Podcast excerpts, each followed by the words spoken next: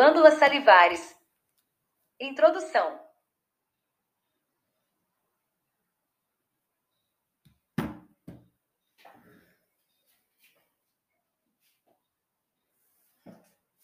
As glândulas salivares são órgãos de função exocrina, secretores de saliva. As neoplasias que acometem essas glândulas podem apresentar grande diversidade morfológica entre os vários tipos de tumores. São de grande relevância considerando as variações clínicas, histológicas e comportamento biológico, conforme sua classificação. Como critério de escolha, este texto adota a classificação da nova edição da Organização Mundial da Saúde, OMS que foi publicada no início de 2022.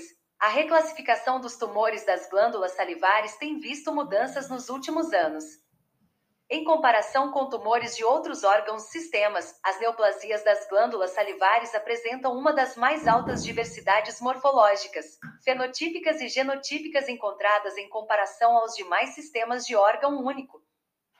Dado o número de entidades já existentes que mostram sobreposição considerável de características histológicas e imunohistoquímicas entre diferentes neoplasias de glândulas salivares, apenas novas entidades, muito bem documentadas, foram aceitas na nova edição da classificação da OMS. Essa abordagem resultou na inclusão do adenocarcinoma microsecretor e do adenocarcinoma microcístico esclerosante como novas entidades tumorais malignas, e ceratocistoma, adenoma de ducto intercalado e adenoma de ducto estriado como novos tumores benignos. Além disso, a natureza neoplásica do adenoma policístico esclerosante moveu a lesão de uma lesão epitelial não neoplásica para a categoria de neoplasia benigna.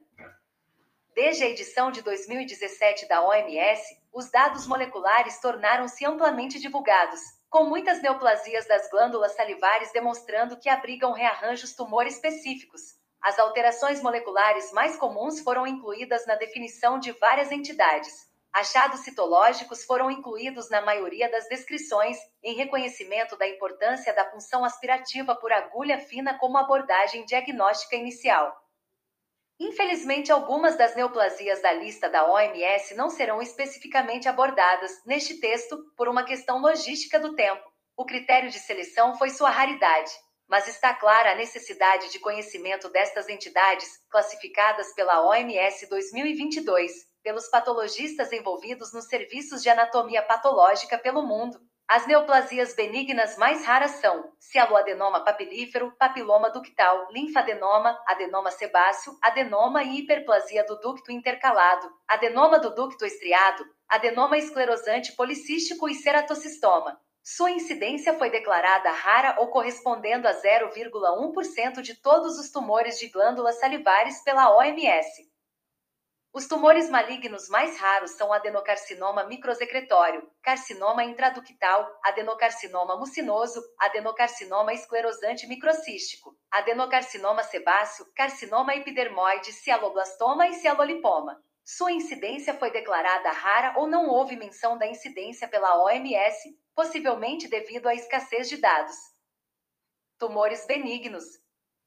Adenoma pleomorfo O adenoma pleomórfico AP é um tumor epitelial benigno caracterizado pela diversidade citomorfológica e arquitetural com uma mistura de células ductais e mioepiteliais geralmente, incorporadas em um componente estromal condromichoide ou fibroso. Apresenta os subtipos metastático e oncocítico. Características clínicas. A maioria dos adenomas pleomorfos surge na glândula parótida, seguido pela cavidade oral e glândula submandibular. No interior da boca, o palato é a localização mais comum. As localizações raras incluem trato nasocinusal, base do crânio, canal auditivo externo e laringe. Apresenta-se como uma massa indolor de crescimento lento. Em glândulas salivares menores podem causar desfagia, obstrução das vias aéreas ou apneia obstrutiva do sono. Adenomas pleomorfos recorrentes apresentam-se como doença multinodular no leito cirúrgico ou tecidos moles circundantes. A transformação maligna pode se manifestar por crescimento rápido e sintomas do nervo facial. O adenoma metastatizante é um subtipo raro que ocorre após múltiplas recorrências e deve ser distinguido de malignidade. As metástases são mais comumente observadas no osso, pulmão e linfonodos cervicais. Na ressonância demonstra uma série de características típicas, Tumor lobulado com margens bem definidas, extremamente perintenso em T2W. Sinal intermediário em T1W e avidamente realçado após contraste intravenoso. Na ultrassonografia, são hipoecogênicos, têm margens bem definidas lobuladas e demonstram vascularização interna. O uso de imagem Doppler é obrigatório para evitar rotulá-los erroneamente como cistos. É a neoplasia de glândula salivar mais comum em todo o mundo. Ocorre em uma ampla faixa etária com pico de incidência na quinta e sexta décadas e leve predileção pelo sexo feminino. O metastatizante é um subtipo raro indistinguível do tumor primário, mas com metástase comprovada por biópsia. A idade média de apresentação é de 49,5 anos e o intervalo médio entre o diagnóstico do tumor primário e a doença metastática é de 15 anos. Geralmente ocorre após várias recorrências. Etiopatogênese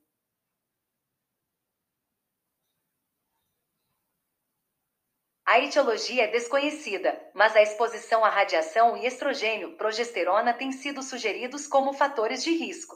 Os adenomas pleomorfos abrigam translocações recorrentes ou rearranjos resultando em fusões gênicas envolvendo PLAG1 ou HMGA2. Aparência macroscópica. Os tumores são bem circunscritos com bordas lisas, lobulares ou boceladas. A superfície de corte pode ser acastanhada, branca condroide ou gelatinosa. Alterações císticas, hemorragia e infarto podem ocorrer. Estopatologia. A marca histológica do adenoma pleomorfo é sua diversidade morfológica derivada de uma mistura de ductos em bicamada, células mioepiteliais e estroma. Apresentam-se são bem delineados e ou encapsulados. A cápsula pode estar ausente em glândulas salivares menores e tumores com predominância de áreas condromichoides. As células ductais e mioepiteliais são comumente arranjadas em estruturas tubulares de duas camadas com as células mioepiteliais fundindo-se com o estroma. O fenótipo celular, particularmente das células mioepiteliais, é amplo e inclui morfologia epitelioide, basaloide, estrelada, fusiforme, de células claras, oncocítica e plasmocitoide. O estroma pode ser mucoide, michoide, hialinizado, condroide, ósseo ou lipomatoso.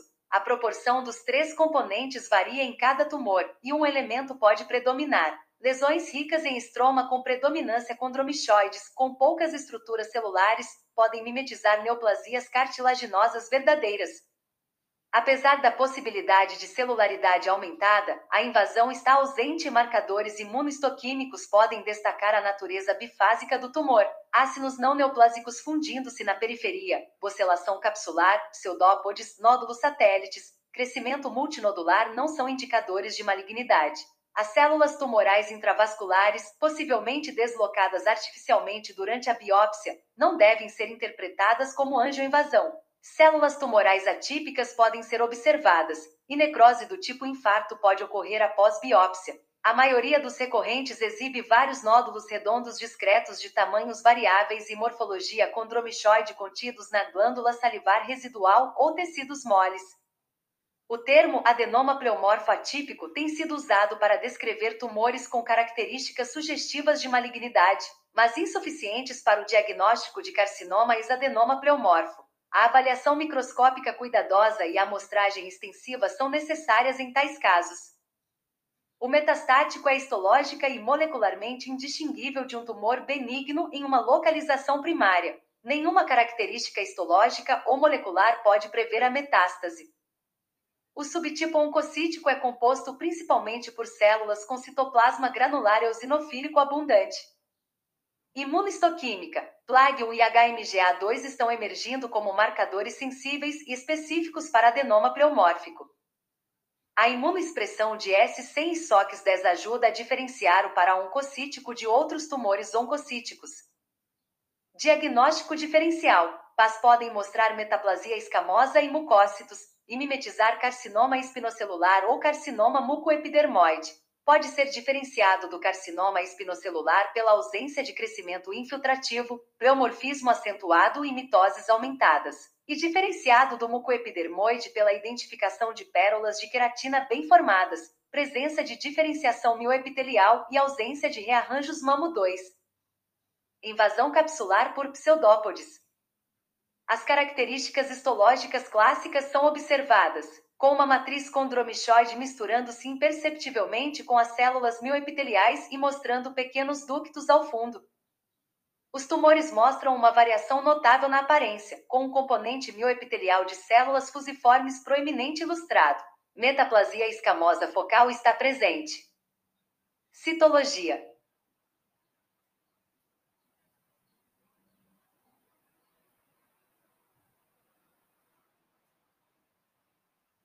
Geralmente, esfregaços altamente celulares mostram quantidades variáveis da matriz fibrilar característica, misturada com células mioepiteliais, que podem ser poligonais, plasmocitoides fusiformes, claras ou arredondadas com núcleos redondos ovais brandos e células ductais.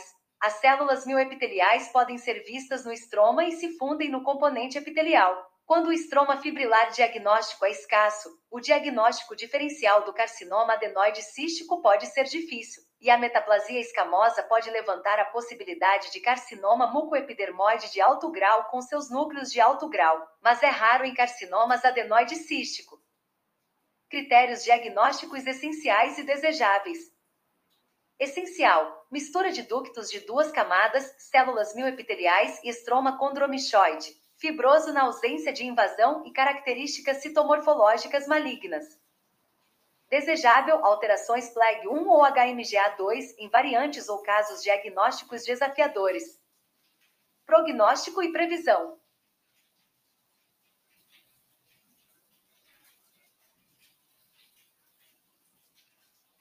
O melhor tratamento dos adenomas pleomórficos é a excisão cirúrgica.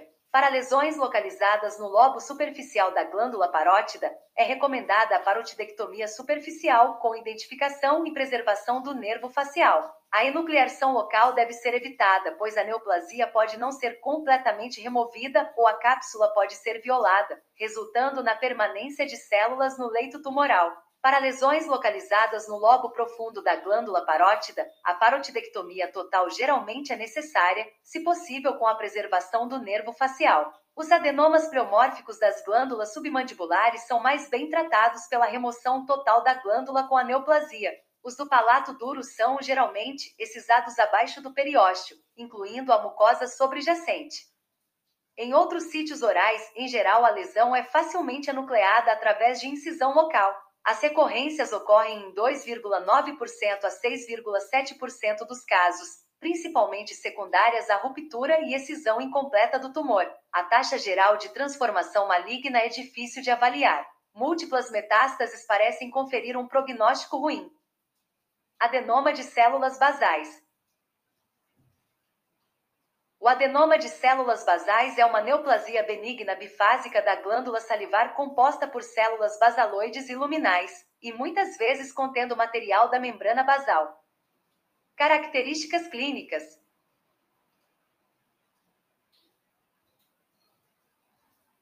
são encontrados mais nas glândulas salivares maiores, especialmente a glândula parótida, geralmente se apresenta como uma massa solitária móvel bem definida, embora os casos sindromicos possam ser múltiplos e associados a cilindromas dérmicos ou tricoepiteliomas.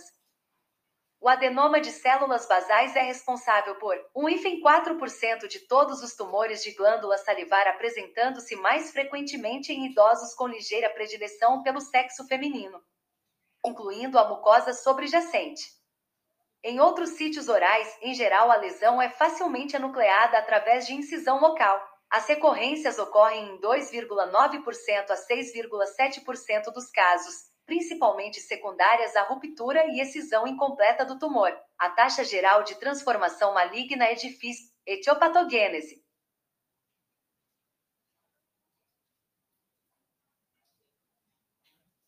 Alguns adenomas de células basais ocorrem no contexto de síndromes de cilindromatose familiar múltipla. Alterações CTNNB1 estão frequentemente presentes, geralmente na variante tubulotrabecular. Alterações do gene da cilindromatose CYLD também são comuns, principalmente na variante membranosa. Estopatologia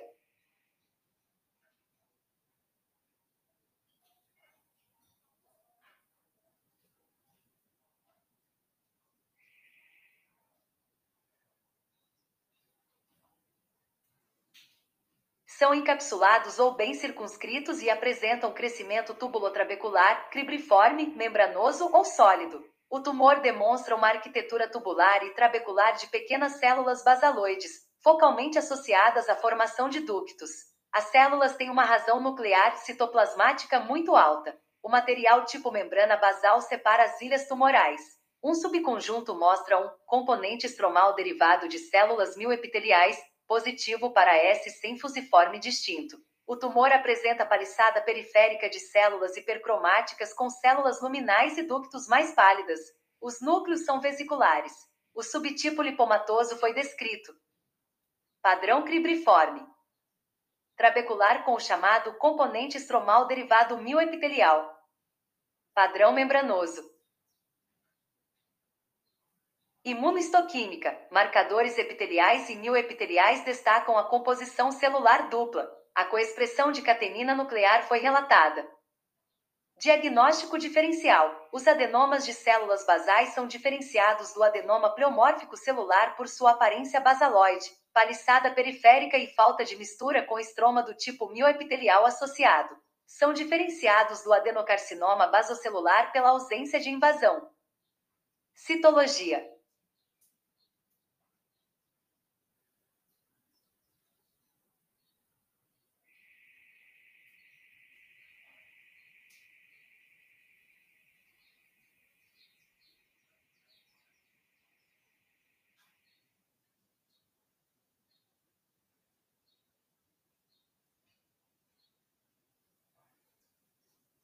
Os esfregaços são geralmente marcadamente celulares com pequenas ilhas trabeculares ou sólidas consistindo de pequenas células basaloides monomórficas, com citoplasma escasso e núcleos nos frequentes no fundo limpo redondos mostrando hipercromasia fina uniforme. Uma camada fina e densa de estroma e alino normalmente envolve os fragmentos de tecido basaloide e interdigita as células perifericamente, e pequenas gotículas arredondadas de estroma podem ser vistas, mas nenhum estroma michofibrilar é visto. Separar carcinoma adenoide cístico, adenoma e adenocarcinoma de células basais na citologia nem sempre é possível, e o termo neoplasia basaloide é muitas vezes apropriado. Critérios diagnósticos essenciais e desejáveis. Essencial, não invasivo, morfologia basaloide bifásica, paliçada periférica. Desejável, imunofenótipo de dupla população, reatividade nuclear de beta-catenina. Prognóstico e previsão. O tratamento do adenoma de células basais é semelhante ao do adenoma pleomórfico e consiste na completa remoção cirúrgica. As taxas de recorrência são baixas, menor que 2%, exceto para o subtipo membranoso, 25%. A transformação maligna pode ocorrer mais frequentemente com o subtipo membranoso. Tumor de Warthin. O tumor de Warthin é um tumor benigno das glândulas salivares composto por células epiteliais oncocíticas que revestem estruturas ductais, papilares e císticas em um estroma linfóide. Características clínicas: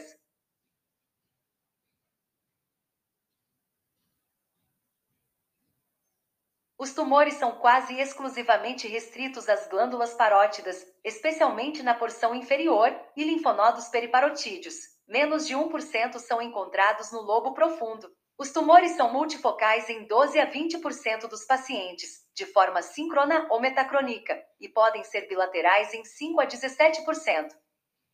Os pacientes apresentam aumento de volume indolor, de crescimento lento e flutuantes. Dor ou paralisia do nervo facial podem ocorrer em variantes metaplásicas infartadas. A multifocalidade gera achados de imagem característicos, localização na cauda da parótida, alteração cística e avidez na PET-CT. O traçador mais comumente utilizado para PET-CT é o 18F-fluordioxiglicose, um análogo da glicose, cujo acúmulo depende do metabolismo glicolítico nos diversos órgãos e tecidos. Epidemiologia o tumor de Warthin é responsável por 5 a 20% de todos os tumores salivares, exceto em africanos negros, onde é raro. A idade média ao diagnóstico é ocorre em idosos. A proporção entre homens e mulheres é quase igual, no entanto, já fora predominante em homens no passado.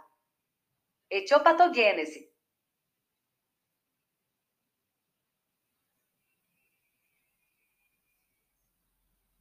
Os tumores de Warthin, especialmente quando bilaterais, têm sido fortemente associados ao tabagismo. Outros fatores de risco sugeridos incluem exposição à radiação em sobreviventes de bombas atômicas e doenças autoimunes, principalmente tireoidite. Alguns estudos sugeriram um papel para IgG4 e vários vírus, mas isso ainda não foi comprovado. O tumor de Warthin provavelmente surge de inclusões ductais salivares em linfonodos parotídeos. Estudos de clonalidade sugeriram uma natureza não neoplásica. Estopatologia. O tumor de Warthin é composto por proporções variáveis de estruturas papilares císticas revestidas por células epiteliais oncocíticas em bicamada, circundadas por um estroma linfóide incluindo centros germinativos. O componente epitelial compreende células colunares internas e células cuboidais externas, podem estar presentes focos limitados de células escamosas, mucosas, ciliadas e sebáceas. A aparência de dupla camada com células oncocíticas é bastante característica, seja revestindo os espaços císticos ou dispostas em papilas com estroma linfóide. Tumores oncociticamente alterados frequentemente sofrem infarto ou degeneração, especialmente após manipulação, aspiração por agulha fina ou biópsia por agulha grossa.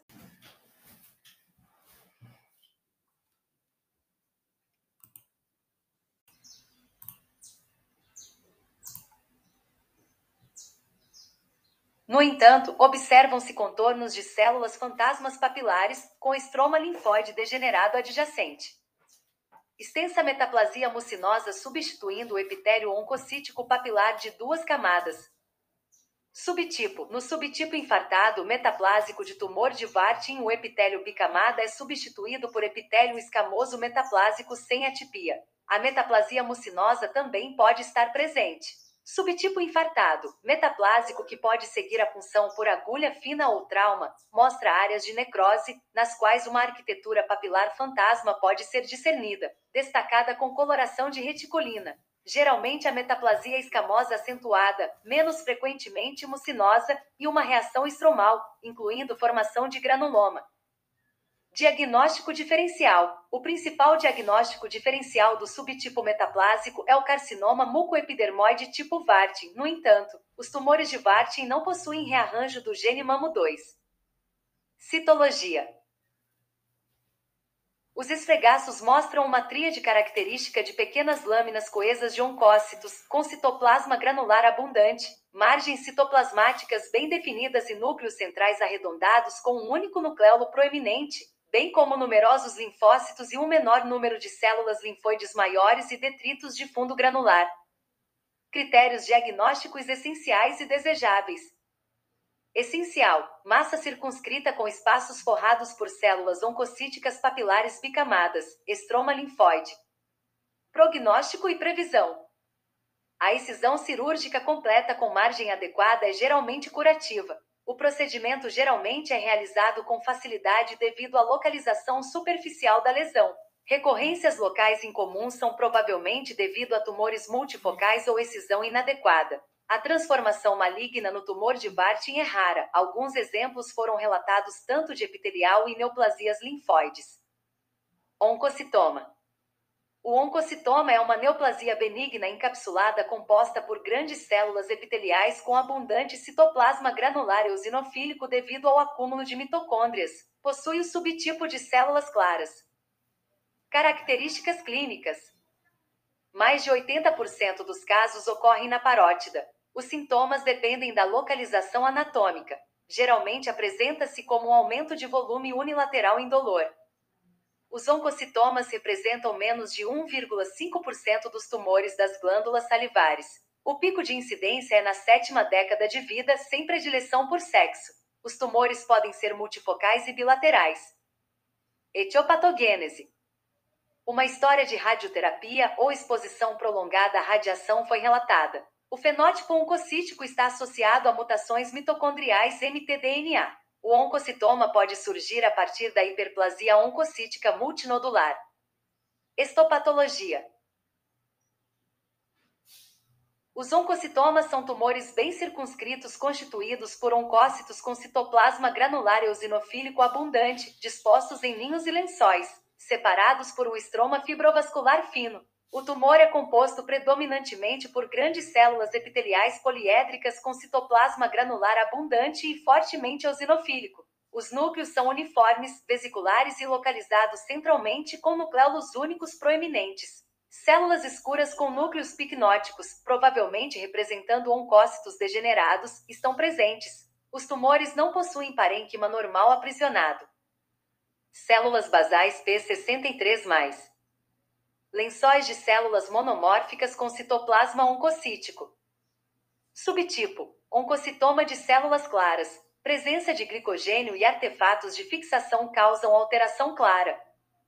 Imunoistoquímica e diagnóstico diferencial. A presença de células basais P63 positivas exclui carcinoma de células renais metastático e carcinoma de células acinares. A ausência de expressão de PAX2 ou PAX8 favorece o oncocitoma sobre o carcinoma renal metastático. A ausência do rearranjo MAMO2 ajuda a distinguir o carcinoma mucoepidermoide oncocítico. A imunopositividade das proteínas SOX10 e S100 e o rearranjo do gene PLAG1 distinguem adenoma pleomórfico e mioepitelioma com extensa metaplasia oncocítica. Citologia os esfregaços de oncocitoma são indistinguíveis da hiperplasia oncocítica nodular. Os núcleos tendem a ser redondos e com nucleolos proeminentes. O carcinoma de células acinares pode ser distinguido pelo citoplasma finamente vacolizado que muitas vezes é perdido nos esfregaços. Critérios diagnósticos essenciais e desejáveis. Essencial: massa circunscrita composta por grandes células epiteliais oncocíticas, falta de parênquima normal aprisionado. Desejável: células basais positivas para P63, ausência de SOX10, S100. Prognóstico e previsão: os oncocitomas não recorrem se forem completamente ressecados. Na glândula parótida, usualmente há necessidade de parotidectomia parcial, lobotomia, para evitar a violação da cápsula neoplásica. A transformação maligna é extremamente rara e o prognóstico é bom. Mioepitelioma o mioepitelioma é uma neoplasia benigna das glândulas salivares composta quase exclusivamente por células mioepiteliais e pelo estroma que elas produzem. Características clínicas: A maioria dos mioepiteliomas ocorre na glândula parótida seguida pelo palato, e menos comumente na glândula submandibular. Características clínicas: O tumor geralmente se apresenta como uma massa indolor de crescimento lento compreende 1,5% de todos os tumores de glândulas salivares. A idade do paciente varia de crianças a idosos anos, média na quinta década de vida. Homens e mulheres são igualmente afetados. Etiopatogênese. Alguns casos mostram rearranjos EWSR1 sem correlação com padrões histológicos. Mioepiteliomas oncocíticos tiveram fusões variadas do gene PLAG1. Estopatologia.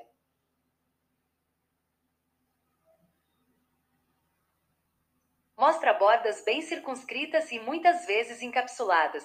As células mioepiteliais podem ser fusiformes, epitelioides, plasmocitoides, claras ou em combinações variáveis das mesmas, e podem ser dispostos em padrões alinhados, em forma de cordão, trabeculados ou reticulares. O estroma pode ser michoide, colagenoso ou vascular. Mucina intracelular abundante é um achado raro relatado e alterações oncocíticas podem ser encontradas. A encapsulação é incomum nos tumores de glândulas salivares menores. Tumor não invasivo bem circunscrito rodeado por uma cápsula composta por células fusiformes com diferenciação mioepitelial. Células mioepiteliais epitelioides e plasmocitoides. O tumor é bem circunscrito, encapsulado e composto por células mioepiteliais. Mioepiteliomas são positivos para queratinas, S100, SOX10 e marcadores mioepiteliais como P63, calponina e actina músculo específica. Diagnóstico diferencial: as bordas bem definidas do tumor e a ausência de um crescimento invasivo o distinguem do carcinoma mioepitelial. Histologia monomórfica e estruturas ductais raras ou ausentes no mioepitelioma o diferenciam do adenoma pleomórfico. Citologia: Esfregaços mostram celularidade variável com células mioepiteliais fusiformes, epitelioides, claras ou plasmocitoides como um tipo de célula única ou tipos mistos em fragmentos de tecido frouxamente coesivos com fitas de estroma e alino ou como células únicas. Não há estroma michofibrilar. Critérios diagnósticos essenciais e desejáveis. Essencial: diferenciação mioepitelial quase exclusiva e ausência de invasão. Desejável: encapsulamento do tumor, exceto em glândulas salivares menores. Prognóstico e previsão. É um tumor benigno que apresenta baixa taxa de recorrência. O tumor é tratado por ressecção cirúrgica completa. A transformação maligna para carcinoma mioepitelial foi relatada, mas rara. Adenoma canalicular. O adenoma canalicular é uma neoplasia benigna das glândulas salivares de células epiteliais monomorfas dispostas em cordões anastomosados dentro de um estroma, frouxo e vascularizado. Características clínicas: Adenomas canaliculares ocorrem principalmente no lábio superior, 80%, seguido pela mucosa bucal, lábio inferior, palato duro e mole. Os pacientes apresentam uma massa de crescimento lento, móvel, indolor e não ulcerada. Tumores multifocais são vistos em 9% dos casos. O adenoma canalicular é responsável por menor que 1% de todos os tumores das glândulas salivares. Existe uma proporção de 1,7, um feminino para masculino com ampla faixa etária, adultos a idosos, mas com pico na sétima década. A etiopatogênese é desconhecida. Estopatologia.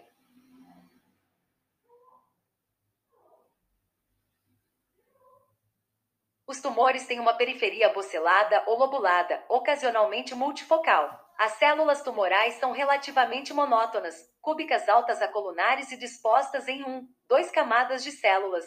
Geralmente têm cordões compostos por única camada de células epiteliais colunares ou cuboides com núcleos fortemente basofílicos. Esses cordões se anastomosam para criar uma rede de canalículos ou túbulos. Projeções papilares em espaços císticos são comuns. As fitas de células frequentemente encostam umas nas outras que unem fileiras paralelas. Os núcleos aparecem pseudoestratificados. Mórulas escamoides intraluminais podem ser vistas nos canais. Os núcleos são redondos a ovais com cromatina grosseira. Há uma aparência sincicial para as células. Não há camada basal ou mioepitelial. O estroma é esparso, frouxo, fibrilar e edematoso, às vezes contendo estiócitos. Multifocalidade identificada por focos tumorais idênticos separados da massa tumoral principal. As fitas adjacentes de células se juntam e formam um nó, chamado de BAD, uma característica bastante característica do adenoma canalicular. Imunohistoquímica. Todas as células neoplásicas apresentam reação nuclear e citoplasmática forte e difusa com a proteína S sem CK7, SOX10 e CD117. As células não são reativas para DOG1, desmina e actinas. Diagnóstico diferencial. As entidades incluem adenoma de células basais, adenocarcinoma polimorfo de baixo grau, carcinoma adenoide cístico, mioepitelioma reticulado, tumores odontogênicos selecionados e carcinoma basocelular cutâneo. A citologia não é clinicamente relevante até por causa da localização no lábio, fácil de biopsiar. Critérios diagnósticos essenciais e desejáveis. Essencial: localização da glândula salivar menor, sincício monótono e esomórfico de células cuboidais acolunares anastomosando-se em uma rede de cordões e canalículos, sem camada basal mioepitelial. Prognóstico e previsão. A remoção conservadora completa é a melhor, embora a multifocalidade possa sugerir recorrência. Cistadenoma de glândula salivar. O cistadenoma é uma rara neoplasia epitelial benigna de glândula salivar predominantemente multicística, revestida por epitélio proliferativo com arquitetura papilar variável e citologia oncocítica frequente. Apresenta os subtipos papilar, oncocítico e mucinoso. Características clínicas: Os cistadenomas parecem distribuídos igualmente entre as glândulas salivares maiores e menores Quase metade dos casos se origina na parótida, seguida por glândulas menores do lábio e mucosa bucal. Os cistadenomas apresentam-se como nódulos ou massas indolores de crescimento lento. Tumores de glândulas salivares menores são recobertos por mucosa lisa, muitas vezes mimetizando mucocele. Tumores de glândulas salivares maiores não são clinicamente distinguíveis de outras lesões císticas indolentes de glândulas salivares. Os cistadenomas representam 1 a 4% de todas as neoplasias das glândulas salivares. As mulheres são mais frequentemente afetadas do que os homens com idade média na quinta a sétima década de vida. Etiopatogênese é desconhecida. Histopatologia. Os cistadenomas são bem circunscritos, mas não encapsulados com aprisionamento de glândulas salivares na periferia. Até 20% dos casos são unicísticos. Os cistos são de tamanho variável e revestidos por células epiteliais de diferentes tipos com configuração papilar variável. O epitélio de revestimento mostra uma mistura de células colunares, cuboidais e oncocíticas em combinações variáveis. Os epitélios mucinosos, escamosos, apócrinos e ciliados são incomuns. Os cistadenomas carecem de atipia citológica, atividade mitótica e crescimento invasivo. Eles também não possuem arborização complexa e tufo papilar hierárquico encontrado em carcinomas intraductais do tipo intercalado e em outras entidades. O subtipo oncocítico papilar imita muito o tumor de Warthin pobre em linfócitos. Os subtipos pura ou predominantemente mucinosos e escamosos são raros. Imunohistoquímica. As células de revestimento apresentam um fenótipo luminal simples, CK8-18+, suportado por uma camada de células basais P63+. S100 e SOX10 geralmente são ausentes ou apenas expressos focalmente. Diagnóstico diferencial. A imunohistoquímica pode ajudar a excluir carcinoma secretor macrocístico, S100+, SOX10+, mamaglobina+, MUC4+, e carcinoma intraductal do tipo intercalado, S100+, SOX10+, mamaglobina+. O subtipo mucinoso tem epitélio organoide sem células intermediárias e epidermoides distribuídas irregularmente e componente celular mucoso distorcido visto no carcinoma mucoepidermoide puramente cístico. Os cistos neste tumor são revestidos predominantemente por células apócrinas. Lesão unicística revestida por epitélio oncocítico com configuração papilar variável. Tumor multicístico composto por grandes cistos revestidos por células mucinosas bem orientadas com núcleos basais e papilas focais sustentadas por uma camada de células basais. Nenhuma fusão MAMO2 foi detectada. Há uma arquitetura papilar para a proliferação neoplásica dentro da glândula salivar parótida. Não há pleomorfismo, crescimento destrutivo e necrose tumoral. Patologia molecular diagnóstica. Não diretamente relevante. No entanto, o teste pode excluir outras entidades tumorais císticas, ETB6 para excluir carcinoma secretor, NR4A3 para excluir carcinoma de células acinares e MAMO2 para excluir carcinoma mucoepidermoide. Critérios diagnósticos essenciais e desejáveis. Essencial: neoplasia branda não invasiva uni ou multicística com revestimento epitelial oncocítico ou misto, sem estroma linfóide exclusão de outros tumores císticos das glândulas salivares. Desejáveis: células oncocíticas e células de outro tipo variável, componente papilar variável, camada de células basais demonstrável. Prognóstico e previsão. O cistadenoma é curado por excisão simples. A recorrência é rara. Raros casos de carcinoma invasivo originário de cistoadenoma foram relatados. Tumores malignos. Carcinoma mucoepidermoide.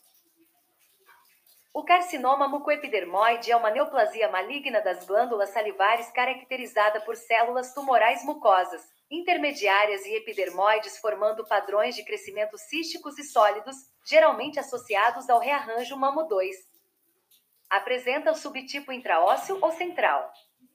Características clínicas: Aproximadamente metade dos carcinomas mucoepidermoides ocorre nas glândulas salivares maiores, predominantemente na glândula parótida, seguida pela glândula submandibular e sublingual. Intraoralmente, o local mais frequente é o palato. Os intraósseos acometem os ossos gnáticos.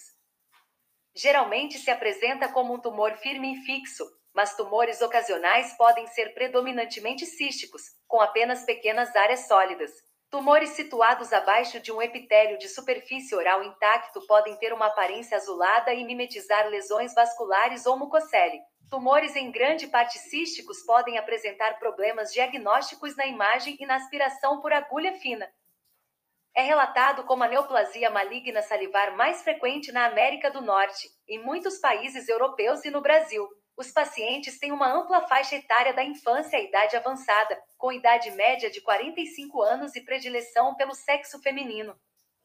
Etiopatogênese o aumento da ocorrência de carcinoma mucoepidermoide na infância foi relatado após desastres nucleares e quimioterapia. A maioria dos carcinomas mucoepidermoides abriga uma translocação específica expressando o gene de fusão contendo MAMO2.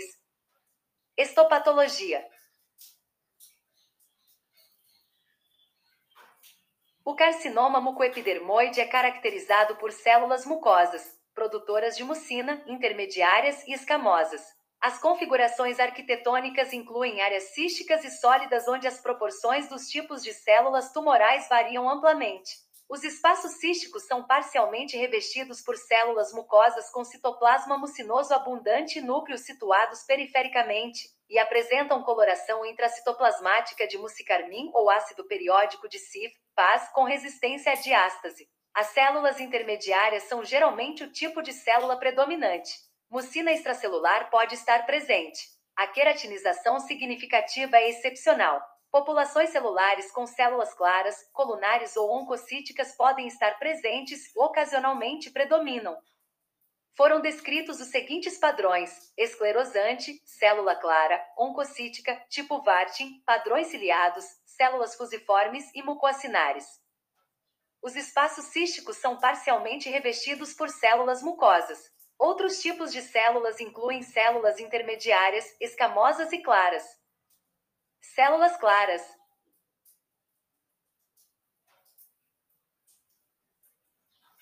Classificação: são classificados em três graus usando uma variedade de sistemas de classificação. Carcinomas mucoepidermoide de baixo grau são geralmente circunscritos, parcialmente císticos e contêm grupos de células mucosas de grau intermediário geralmente apresentam áreas mais sólidas, enquanto as neoplasias de alto grau são sólidas com menos células mucosas, podendo apresentar pleomorfismo nuclear, figuras mitóticas, necrose e invasão perineural, linfovascular ou óssea.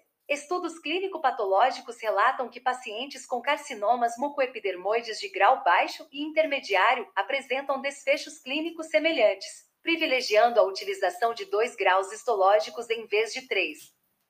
A classificação AFIP avalia cinco características histológicas que podem aumentar a reprodutibilidade da classificação.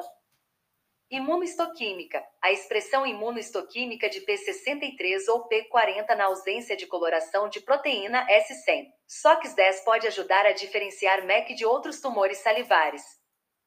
Diagnóstico diferencial inclui mucocele, cialometaplasia necrosante, cialoadenite esclerosante com metaplasia mucosa, adenoma pleomórfico e tumor de Vortin com metaplasia oncocítica ou escamosa, adenoma policístico esclerosante e carcinoma secretor.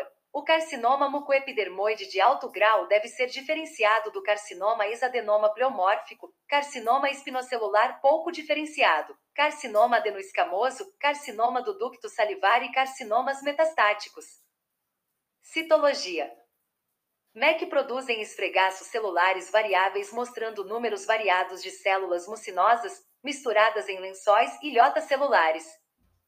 O estadiamento está de acordo com a classificação TNM da Union for International Cancer Control UICC. Prognóstico e previsão. Geralmente, os de parótida em estágio inicial podem ser tratados pela parotidectomia subtotal com preservação do nervo facial. Neoplasias avançadas podem necessitar de remoção total da glândula parótida com remoção do nervo facial. As de glândula submandibular são tratadas pela remoção total da glândula. Os carcinomas mucoepidermoides das glândulas salivares menores são usualmente tratados por excisão cirúrgica.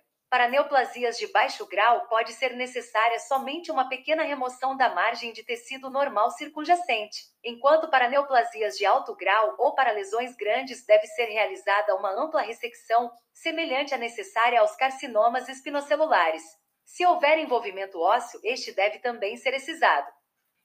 A diminuição da sobrevida global e livre de doença está associada a estágio avançado, idade avançada, sexo masculino, alto grau histológico e margem de ressecção positiva. A falta de fusão CRTC1, mamo 2 está associada a pior sobrevida, no entanto, tumores negativos para fusão podem, na verdade, representar outros carcinomas não mucoepidermoides de alto grau. As taxas de sobrevida global em 5 anos decaem com a indiferenciação. Carcinoma adenoide cístico. O carcinoma adenoide cístico, um carcinoma invasivo composto por células neoplásicas epiteliais e mioepiteliais dispostas em padrões tubulares, cribriformes e sólidos associados à matriz basofílica e material de membrana basal reduplicado, frequentemente associado a rearranjo MYB, MYBL1 ou INIB. Localização: Aproximadamente 60% ocorrem nas glândulas salivares maiores. As glândulas parótidas, submandibulares e menores do palato são os locais predominantes. Características clínicas: os pacientes geralmente apresentam uma massa de crescimento lento. Sintomas neurais como dor, dormência e parestesia são comumente relatados. O envolvimento linfonodal é incomum, mas no carcinoma adenoide cístico com transformação de alto grau, o curso clínico tende a ser acelerado, com alta propensão para metástases linfonodais. Metástases à distância são frequentes, mais comumente para os pulmões, seguidas por ossos, fígado e cérebro. É uma das três neoplasias malignas salivares mais comuns, representando 25% de todos os carcinomas salivares primários. A idade média do paciente ao diagnóstico é de aproximadamente 60 anos. É ligeiramente mais comum em mulheres.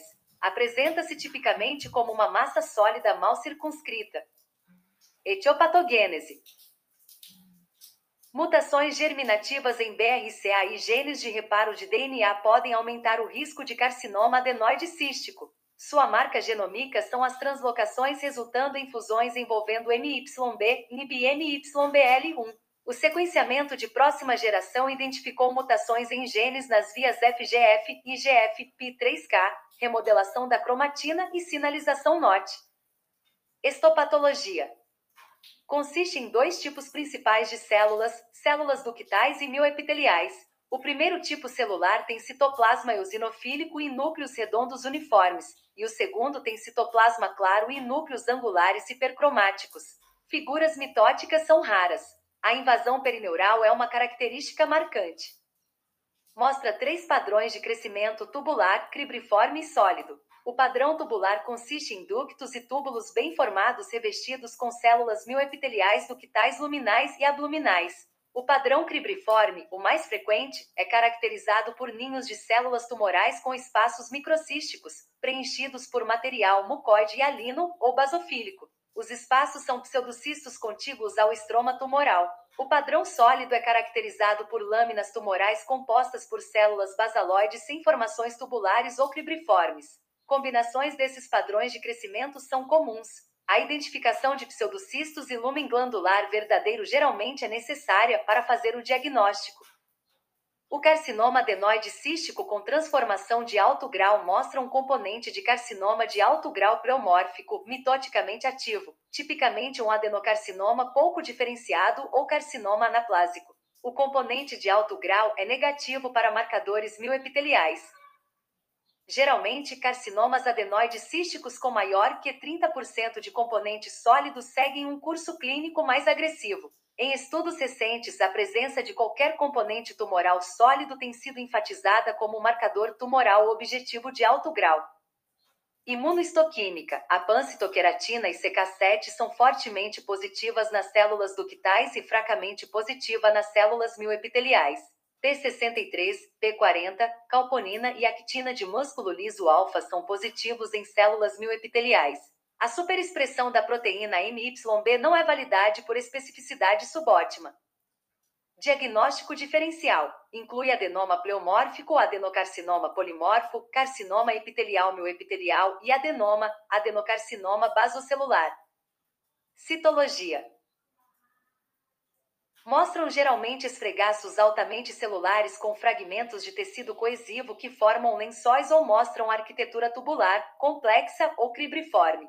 Fragmentos de tecido consistem em células basaloides uniformes e com alta razão N, C com núcleos ovais angulados hipercromáticos. A atipia é geralmente leve e a distinção de outras neoplasias de glândulas salivares basaloides pode ser difícil. O tumor mostra uma invasão peri intraneural proeminente. P40 células basais. Patologia molecular diagnóstica. A demonstração de rearranjos MYB, MYBL1 ou fusões de genes por FISH ou outros métodos pode ajudar a estabelecer um diagnóstico. Critérios diagnósticos essenciais e desejáveis.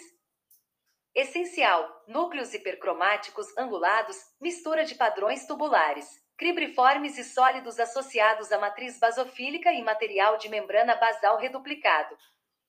Desejável: invasão perineural, demonstração de rearranjos MYB ou MYBL1 em casos selecionados.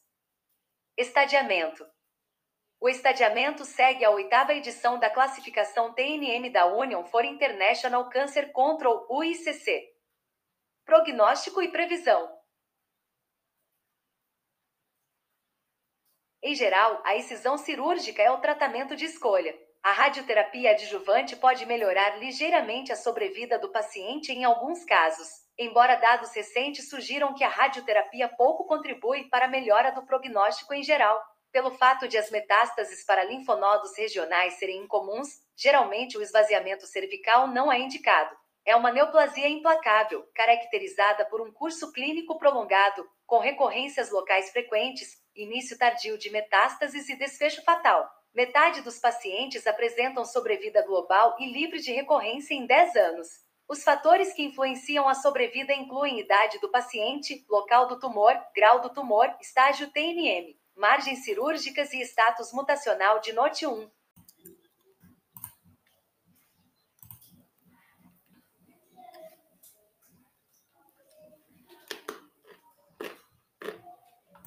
Carcinoma de células acinares. O carcinoma de células acinares é um carcinoma de glândula salivar que exibe diferenciação acinar serosa sem a produção de mucina. Características clínicas: 90 a 95% dos casos surgem na glândula parótida. O restante envolve sítios intraorais, glândula submandibular e, excepcionalmente, o trato nasocinusal. Os pacientes geralmente apresentam massas de crescimento lento e indolores. Tumores de alto grau podem estar crescendo rapidamente e fixados em estruturas adjacentes com paralisia do nervo facial. O carcinoma de células acinares representa 10% de todas as malignidades das glândulas salivares. É a segunda neoplasia maligna de glândula salivar mais comum em crianças. Ocorre em uma ampla faixa etária com idade média na sexta década de vida. O carcinoma de células acinares com transformação de alto grau ocorre em média duas décadas depois dos convencionais. É mais prevalente em mulheres. Etiopatogênese. A maioria dos casos abriga um rearranjo que envolve o gene da fosfoproteína de ligação ao cálcio, SCPP, resultando em regulação positiva de NR4A3. Estopatologia. O tumor exibe arquiteturas sólidas, microcísticas, foliculares e menos comumente papilares císticas, muitas vezes com o estroma linfóide proeminente. As células neoplásicas são heterogêneas, sendo o tipo celular mais comum a célula acinar serosa, com grânulos de zimogênios citoplasmáticos basofílicos, PAS positivos, resistentes à diástase. A presença do ducto intercalado é variável. Observam-se células glandulares inespecíficas, vaculadas, oncocíticas e raramente células claras. As bordas citoplasmáticas são mal definidas e os núcleos são pequenos e localizados perifericamente. Os tumores de alto grau exibem, além das áreas convencionais, um componente de adenocarcinoma de alto grau com padrões variáveis de crescimento cribriforme, sólido e trabecular, ou carcinoma pouco diferenciado, indiferenciado. O carcinoma de células acinares com transformação de alto grau apresenta um aumento nuclear e pleomorfismo, cromatina grosseira necrose, aumento da atividade mitótica e do índice Ki, 67, invasão perineural e linfovascular mais frequente. Imunoistoquímica: células de carcinoma de células acinares expressam SOX10 e DOG1 e são negativas para P40, P63, mamaglobina e proteína S100. Porém, S100 pode marcar células intercaladas. A coloração nuclear para NR4A3-NOR1 é identificada em com boa sensibilidade e especificidade. Citologia Os esfregaços geralmente altamente celulares mostram grupamentos celulares irregulares frouxamente coesos e fragmentos de tecido com arquitetura microacinar, variável e associação ocasional com capilares finos ramificados, em um fundo granular com núcleos redondos despojados abundantes. As células são poligonais com núcleos excêntricos redondos alvais, geralmente nucleolos pequenos, mas ocasionalmente maiores e abundante citoplasma excêntrico delicado e finamente vacuolizado, melhor visualizado em colorações tipo romanus-quigiensa. A coloração de Papa Nicolau pode mostrar grânulos grosseiros de zimogênio citoplasmático basofílico. A degeneração cística pode ocorrer. Não há associação com a arquitetura ou ductos acinares normais do tipo uva. Células linfóides podem ser proeminentes levantando um diagnóstico diferencial com tumor de Warthin e também com carcinoma metastático em linfonodo. Mistura de células acinares serosas contendo zimogênio e células do tipo ducto intercalado. Adenocarcinoma de alto grau com necrose neste carcinoma de células acinares com transformação de alto grau. Todos os núcleos neoplásicos mostram uma reação forte e difusa com imunohistoquímica NR4A3. Células endoteliais são um controle interno negativo. Critérios diagnósticos essenciais e desejáveis. Essencial: carcinoma de glândula salivar com diferenciação acinar serosa. Desejável: coloração nuclear para NR4A3, NOR1 ou demonstração molecular de rearranjo de NR4A3. Estadiamento: o estadiamento segue a oitava edição da classificação TNM da Union for International Cancer Control UICC. Prognóstico e previsão. O melhor tratamento para os adenocarcinomas de células acinares confinados ao lobo superficial da glândula parótida é a lobotomia. Para os presentes no lobo profundo, geralmente é necessária a realização de parotidectomia total. Caso o nervo facial esteja envolvido, ele pode ter de ser sacrificado. Os adenocarcinomas de células acinares de glândula submandibular são tratados pela remoção total da glândula, e os de glândula salivar menor são tratados pela excisão cirúrgica com margem de segurança. O esvaziamento cervical não é indicado, a menos que haja evidência clínica de doença metastática. A radioterapia adjuvante pode ser considerada para doença local não controlada. Carcinomas de células acinares com pseudocápsula fibrosa completa, estroma linfóide denso difuso e padrão de crescimento microcístico têm prognósticos melhores. As taxas médias de sobrevida em 10 anos são de aproximadamente 83 a 93%. O carcinoma de células acinares é associado a um dos melhores prognósticos dentre as neoplasias malignas das glândulas salivares. A metástase à distância ocorre em 20% dos casos e decai a sobrevivência para 22%.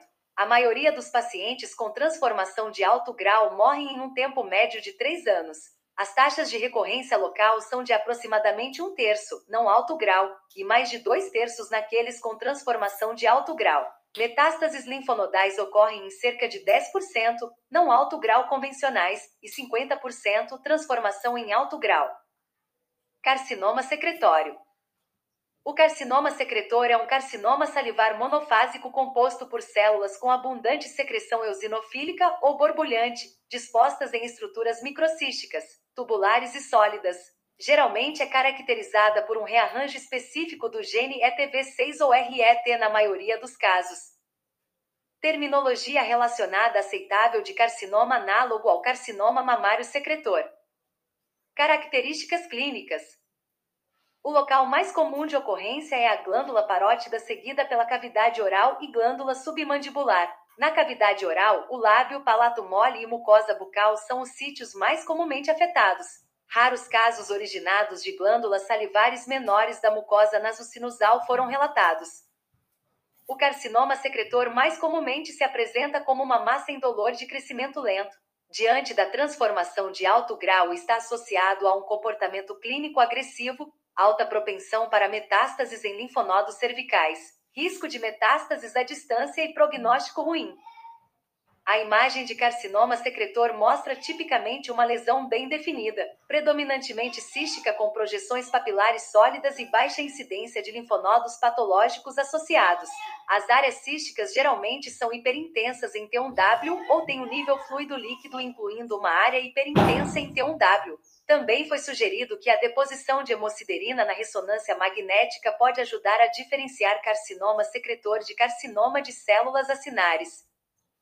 O carcinoma secretório geralmente se apresenta em adultos com idade média de 46,5, variação de pré-adolescentes a idosos, e distribuição igual por sexo. O tumor é bem definido e pode ter um componente cístico proeminente. Etiopatogênese. A maioria dos casos de abriga uma translocação cromossômica característica, resultando em uma fusão envolvendo ETV6 ou RET. Estopatologia.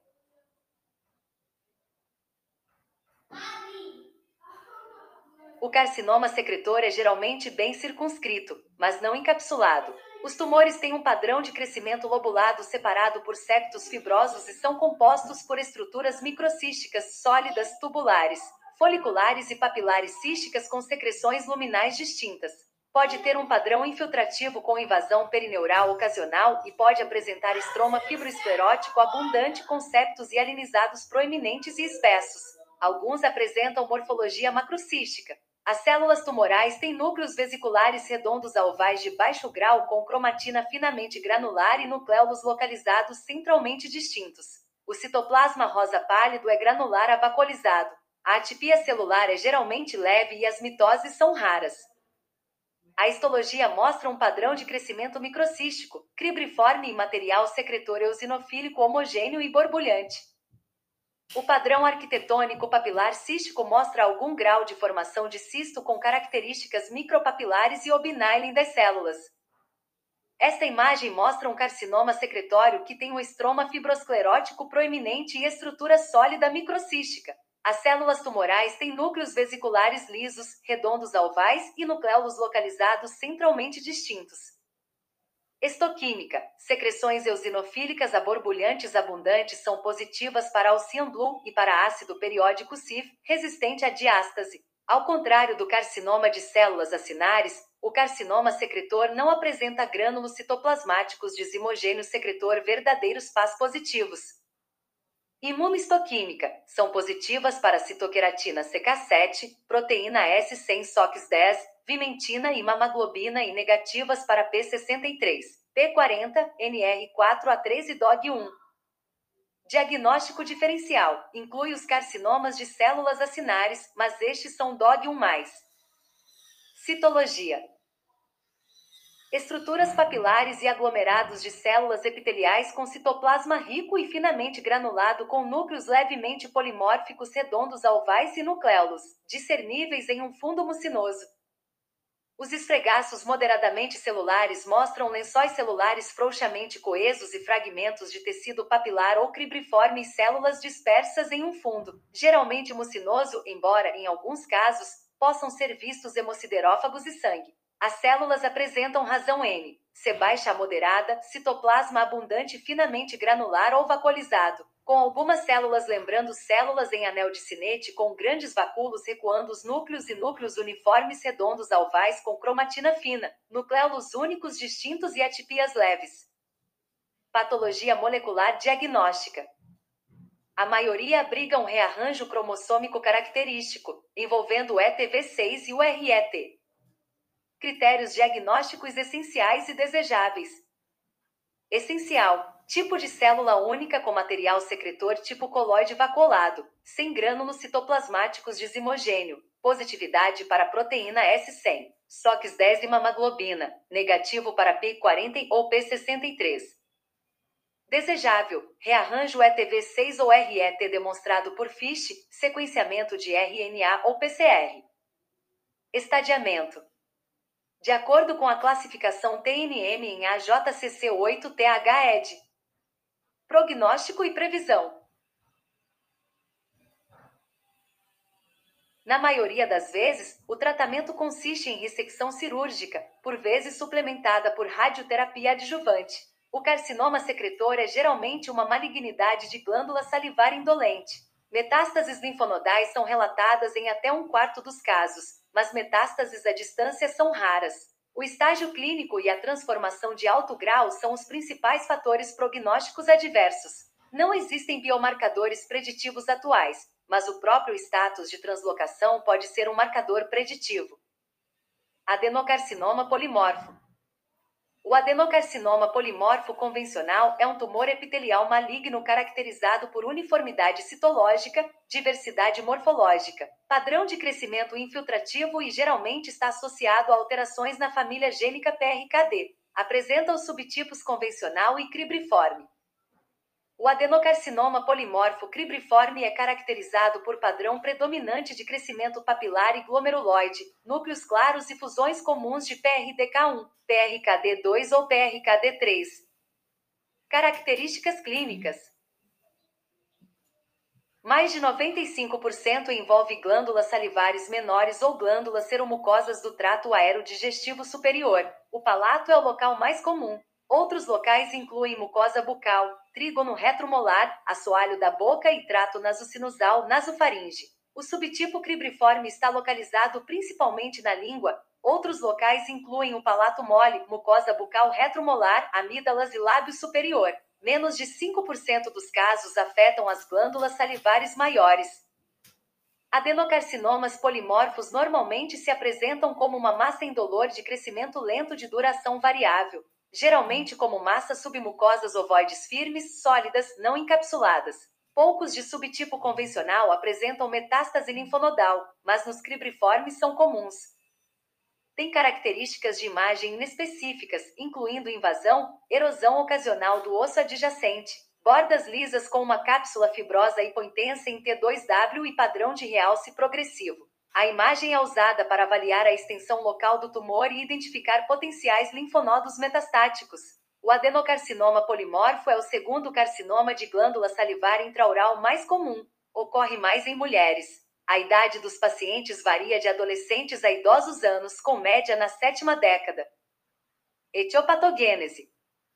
Alterações patogênicas da família de genes PRKD são altamente prevalentes com rearranjos de um dos genes PRKD1, PRKD2 ou PRKD3. Estopatologia.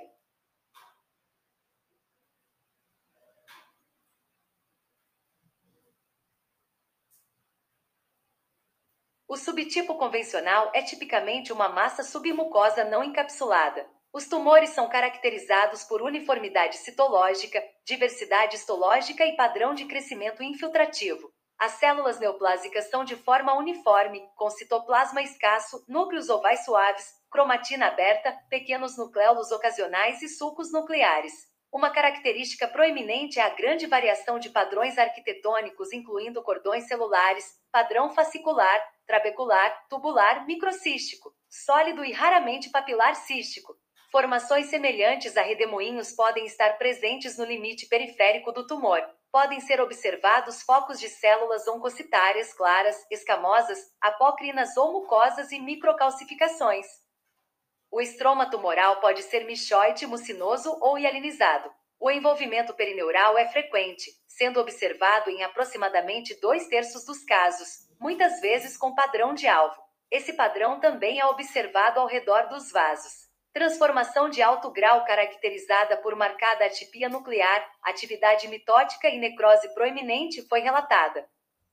As células tumorais apresentam pequenos núcleos ovais uniformes, citoplasma escasso, cromatina aberta e nucleolos imperceptíveis. O neurotrofismo é observado. Invasão da glândula menor. Vários padrões, incluindo túbulos, trabéculas, microcistos e arquitetura cribriforme, são vistos. As células tumorais apresentam pequenos núcleos ovais uniformes, citoplasma escasso, cromatina clara e nucleolos imperceptíveis. O subtipo cribriforme foi inicialmente relatado na base da língua e posteriormente em outros locais de glândulas salivares menores e na glândula parótida. É caracterizado por um padrão de crescimento multinodular separado por septos fibrosos, arquitetura sólida relativamente uniforme, cribriforme e microcística e núcleos opticamente claros. Estruturas glomeruloides e papilares, paliçadas periféricas e fissuras são tipicamente observadas. O adenocarcinoma polimorfo cribriforme está associado a uma propensão à localização da base da língua, maior risco de metástase linfonodal e maior frequência de rearranjo do gene PRKD. Estruturas glomeruloides. A clarificação ótica da cromatina nuclear é um achado característico neste tumor. Observe a arquitetura papilar e glomeruloide. Imunohistoquímica é imunorreativo para citoqueratina CK7, proteína S100, mamaglobina e P63. A P40 é tipicamente negativa. Citologia Devido à sua localização intraoral, os adenocarcinomas polimorfos convencionais raramente são alvo de aspiração por agulha fina. Os esfregaços mostram células tumorais poligonais uniformes, de tamanho moderado, com citoplasma relativamente denso e núcleos redondos alvais, formando fragmentos de tecido sólido pseudopapilar, tubular e irregular, podendo mostrar pequenos ácinos e algum estroma hialinizado denso. Patologia molecular diagnóstica. A detecção da mutação ou translocação da família do PRKD1 é altamente específica para o diagnóstico adenocarcinoma polimorfo. Critérios diagnósticos essenciais e desejáveis. Essencial: uniformidade citológica, diversidade arquitetônica e borda infiltrativa. Desejável: imunopositividade para S100, mutação ou translocação PRKD. Estadiamento: Sistema TNM conforme publicado pela UICC. Prognóstico e previsão. O melhor tratamento para o adenocarcinoma polimorfo de baixo grau é a excisão cirúrgica ampla, algumas vezes incluindo a ressecção do osso subjacente. O prognóstico geral é excelente com uma sobrevida específica da doença em 10 anos muito alta. A taxa de recorrência local e metástase regional varia, usualmente são baixas e casos de metástases à distância são raros. Fatores que estão associados a alto risco de metástase regional e ou prognóstico desfavorável incluem transformação de alto grau, variante cribriforme e necrose, sítio extrapalatal e palato duro, invasão angiolinfática e óssea e ou infiltração perineural ao redor de grandes nervos. Carcinoma de células claras e alinizante. O carcinoma de células claras e alinizantes é um carcinoma composto por células claras e eosinofílicas em um estroma variavelmente alinizado, geralmente associado ao rearranjo EWSR1. A maioria dos carcinomas de células claras e alinizantes surgem de glândulas salivares menores do palato mole, língua, assoalho da boca, lábios, mucosa bucal, trígono retromolar e locais gengivais. Uma minoria desenvolve-se em outros locais, incluindo orofaringe, nasofaringe, parótida, trato nasocinusal, laringe e hipofaringe. O carcinoma odontogênico de células claras é morfológica e geneticamente semelhante e surge dentro dos ossos gnáticos. A maioria apresenta aumento de volume localizado. A mucosa sobrejacente pode estar ulcerada. Dor e sintomas associados ao envolvimento de nervos cranianos são raros. Exames de imagem. Os achados típicos são uma lesão bem definida, com margens lisas, hipo ou isoecogênicas na ultrassonografia. É homogêneo, T2W hiperintenso e realça uniformemente na tomografia computadorizada e na ressonância magnética. Linfonodos cervicais e metástases à distância são incomuns. Epidemiologia. O carcinoma de células claras e alinizantes é citado como tendo distribuição de sexo igual. O tumor se desenvolve em adultos com média de 56 anos ao diagnóstico. Etiopatogênese. A maioria dos carcinomas de células claras e alinizantes abriga uma translocação que normalmente resulta em uma fusão envolvendo o EWSR1. Estopatologia. O carcinoma de células claras e alinizantes é composto por células claras ou eosinofílicas. Apesar do nome, os tumores compostos inteiramente de células claras são raros e alguns não possuem células claras. O tumor está organizado em ninhos, cordões e trabéculas. Ductos e pequenos cistos podem ser vistos. Diferenciação escamosa e mucócitos são comuns. Mitoses aumentadas, atipias acentuadas e necroses são raras e, quando observadas, representam transformação de alto grau não são encapsulados e suas células se infiltram nos tecidos circundantes, particularmente no músculo esquelético. Tumores orais que podem se conectar com o epitélio sobrejacente e mostrar um padrão pagetoide de disseminação. A invasão perineural é observada em cerca de metade dos casos. O estroma varia de uma membrana basal densamente alinizada a desmoplástica ou fibrocelular, e a justaposição desses dois tipos de estroma é amplamente patognomônica para carcinoma de células claras e alinizantes. O tumor mostra células claras em cordões e pequenos ninhos em um estroma esclerótico. O tumor pode se conectar à superfície da cavidade oral e pode apresentar disseminação pagetoide ou hiperplasia pseudoepiteliomatosa da mucosa escamosa. P63+. Estoquímica. As células claras são pás positivas e sensíveis à diástase. O musicarmin destaca a mucina intracelular. Imunohistoquímica. As células tumorais expressam marcadores epiteliais. Também expressam P63, P40 e CK5, 6, indicando diferenciação escamosa. Marcadores mioepiteliais. Diagnóstico diferencial. As entidades incluem carcinoma mucoepidermoide de células claras, carcinoma epitelial mioepitelial, carcinoma mioepitelial, oncocitoma, mioepitelioma e carcinoma de células claras metastático, com distinção às vezes exigindo estudos moleculares. Citologia esta lesão raramente é descrita em termos de aspectos da punção por agulha fina, na qual se espera que mostre células grandes com citoplasma claro a eosinofílico, bordas celulares distintas e núcleos redondos sem nucleolos proeminentes, em alguns casos, estroma metacromático. Patologia molecular diagnóstica. A demonstração de um gene de fusão EWSR1 é útil em casos selecionados. Critérios diagnósticos essenciais e desejáveis Essencial: ninhos, cordões e trabéculas de células claras ou eosinofílicas em um estroma hialinizado. Desejável: fusão EWSR1 em casos selecionados. Estadiamento: o estadiamento está de acordo com a UICC. Prognóstico e previsão. Os carcinomas e alinizantes de células claras mostram crescimento lento e bom prognóstico. A taxa de recorrência local em 5 anos, metástase linfonodal e metástase à distância é de 19%, 3% e 2%, respectivamente. A recorrência locorregional pode estar associada à ressecção incompleta e ou invasão perineural. A morte pela doença raramente foi relatada. Adenocarcinoma de células basais. O adenocarcinoma basocelular é um tumor basaloide maligno infiltrativo de glândula salivar composto por uma mistura de células basais e ductais.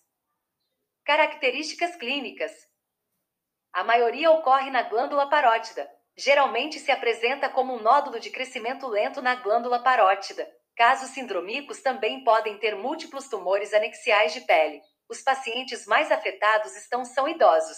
Normalmente medem de 2 a 4 centímetros. Etiopatogênese. Alguns ocorrem no cenário de síndromes de cilindromatose familiar múltipla. A maioria surge de novo, mas alguns desenvolvem-se a partir de adenoma de células basais pré-existente. Pode apresentar um perfil genético complexo. Um subconjunto mostra alterações CYLD ou CTNNB1. Estopatologia mostra um crescimento túbulo trabecular, membranoso ou sólido com os dois últimos padrões predominantes. Ninhos de tumor mostram paliçada periférica de células escuras com células mais pálidas e ductos localizados centralmente. Elementos escamosos e sebáceos podem ser vistos. Os núcleos são vesiculares. 25% mostram invasão perineural e vascular. Anaplasia é rara. O tumor mostra infiltração no tecido mole. O adenocarcinoma está surgindo em um fundo de múltiplas lesões precursoras. Em contraste com as lesões precursoras, os ninhos tumorais são maiores e delimitados por esclerose mais profunda. O tumor apresenta padrão de crescimento multinodular com septação fibrosa e infiltração de tecido adiposo adjacente. A invasão perineural é observada focalmente. Os ninhos tumorais variam de membranosos com gotículas hialinas a sólidos e mostram uma paliçada periférica proeminente de uma camada de células escura. Centralmente, a diferenciação escamosa e os ductos dispersos são notados. Imunohistoquímica, marcadores epiteliais e mioepiteliais destacam a composição celular dupla do adenocarcinoma de células basais. A imunoexpressão de catenina nuclear foi relatada. Diagnóstico diferencial. A presença de paliçada periférica e metaplasia escamosa focal pode ajudar a separar o adenocarcinoma de células basais do carcinoma adenoide cístico. Distingue-se de adenoma de células basais pela presença de infiltração, necrose e mitoses. Citologia. Mostra características citológicas muito semelhantes ao adenoma.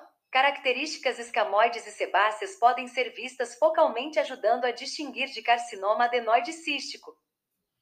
Critérios diagnósticos essenciais e desejáveis. Essencial: crescimento invasivo, morfologia basaloide paliçada periférica com células e ductos internos mais pálidos, imunofenótipo de população dupla. Estadiamento. O ICC. Prognóstico e previsão. As taxas de recorrência local são de cerca de 37%, mas a excisão cirúrgica completa com margens claras é curativa em maior que 90% dos casos. Linfonodos regionais e metástases à distância e morte relacionada à doença são raros, menor que 10%. A categorização de idade e o estadiamento são os principais fatores prognóstico. Carcinoma do ducto salivar.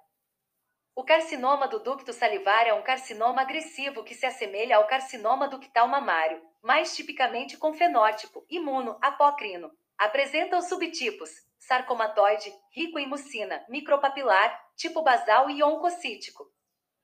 Características clínicas: A maioria dos tumores envolve glândulas salivares maiores, Apresenta-se como um tumor de crescimento rápido, massa infiltrativa com paralisia do nervo facial, dor e linfadenopatia cervical. Se decorrente de transformação maligna de adenoma pleomorfo, é comum um rápido aumento no tamanho de uma massa pré-existente de longa data. Imagem: Na imagem transversal, apresenta-se mais comumente como uma massa infiltrativa de glândula salivar mal definida com calcificação e necrose frequentes.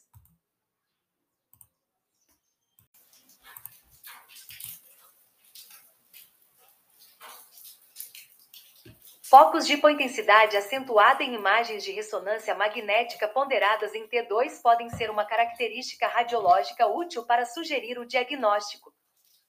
O carcinoma do ducto salivar tem uma distinta predileção masculina com pico de incidência na em idosos. Etiopatogênese. Ganho de número de cópias do receptor de andrógeno, AR, além de mutações em TP53 e ARBB2, 35% rearranjos PLAG 1 ou HMGA2, marcadores de para pré-existentes, são identificados em cerca de metade dos casos. Estopatologia. Exibem arquitetura sólida, cribriforme e papilar cística complexa com frequente comedonecrose. As células apresentam grandes núcleos pleomórficos com cromatina grosseira e nucleolos proeminentes, e abundante citoplasma eosinofílico, tipicamente apócrino. A invasão linfovascular e perineural são comuns, Subtipos: O subtipo sarcomatoide contém áreas de células fusiformes altamente atípicas, ocasionalmente com focos de diferenciação heteróloga, por exemplo, produção osteoide. No rico em mucina existem polos significativos de mucina extracelular. O micropapilar inclui pequenos ninhos tumorais, sem núcleos fibrovasculares, com retração proeminente do estroma adjacente e padrão inside-out. De imunocoloração EMA. O tipo basal é caracterizado por um citoplasma menos abundante e mais anfofílico do que apócrino. O oncocítico é definido por citoplasma eosinofílico granular abundante. A definição atual de subtipos de SDC não inclui um limite mínimo universalmente aceito para morfologia variante. Todos os subtipos são comumente acompanhados por áreas de carcinoma do ducto salivar convencionais. Arquitetura complexa com glândulas cribriformes e padrão ponte romana. Subtipo micropapilar. Pequenos aglomerados de células tumorais, desprovidos de núcleos fibrovasculares, circundados por espaços claros. Imunohistoquímica. Receptor de andrógeno é expresso na maioria dos casos.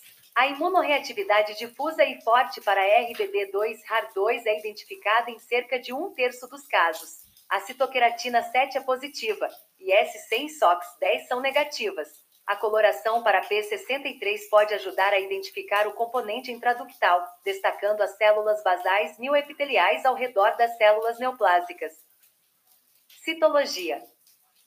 Frequentemente, Esfregaços marcadamente celulares mostram aglomerados irregulares que podem apresentar uma arquitetura cribriforme e consistem em grandes células poligonais mostrando citoplasma bem definido, núcleos pleomórficos, nucleolos proeminentes e mitoses abundantes, em um fundo necrótico.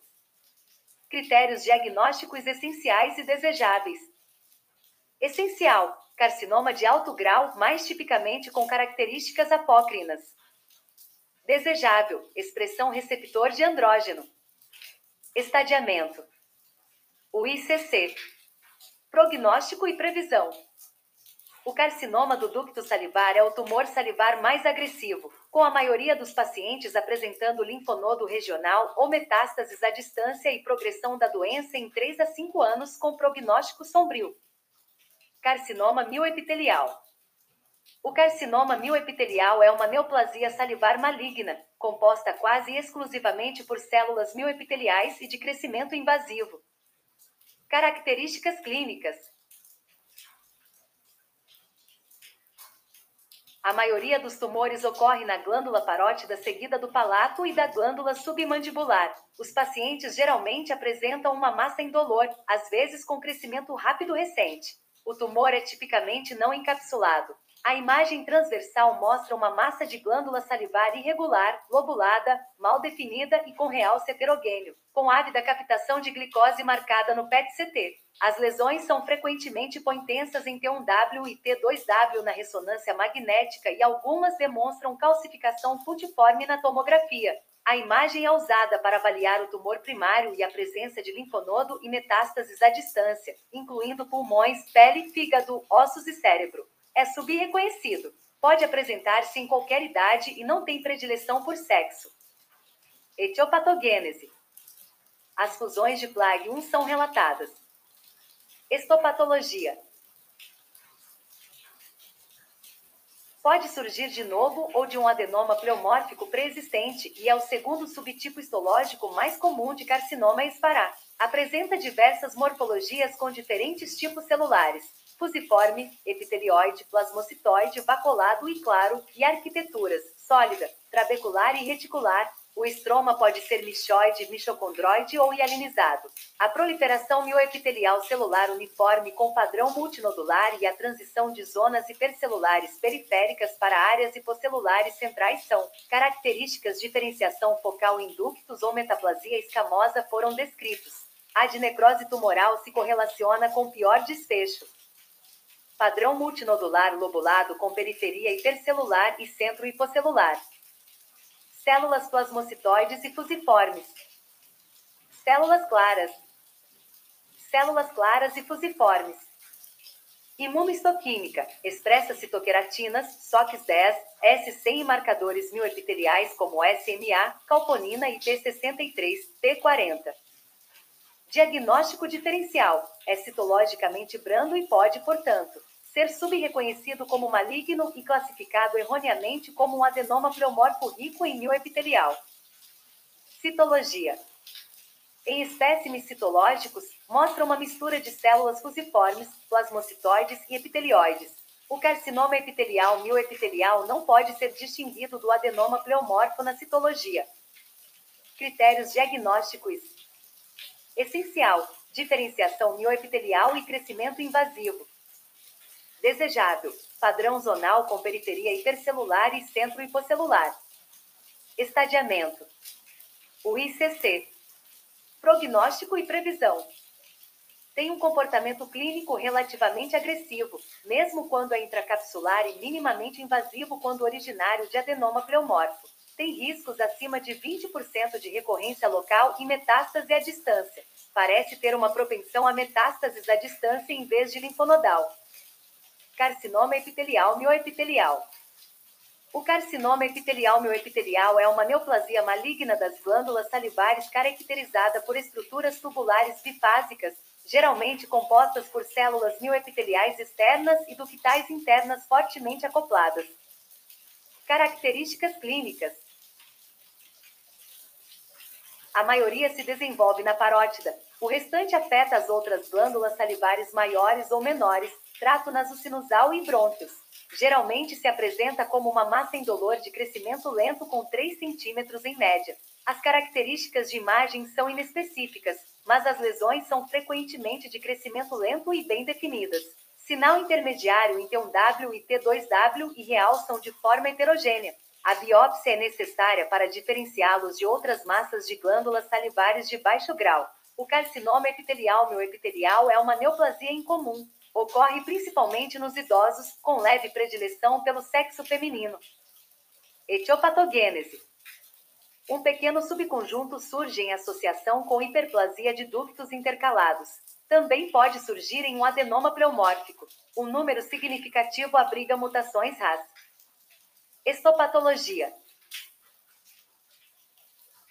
geralmente exibe crescimento invasivo multinodular. A marca histológica é um arranjo bifásico de células epiteliais ductais eosinofílicas internas, luminais, e células mioepiteliais externas, abluminais, muitas vezes claras.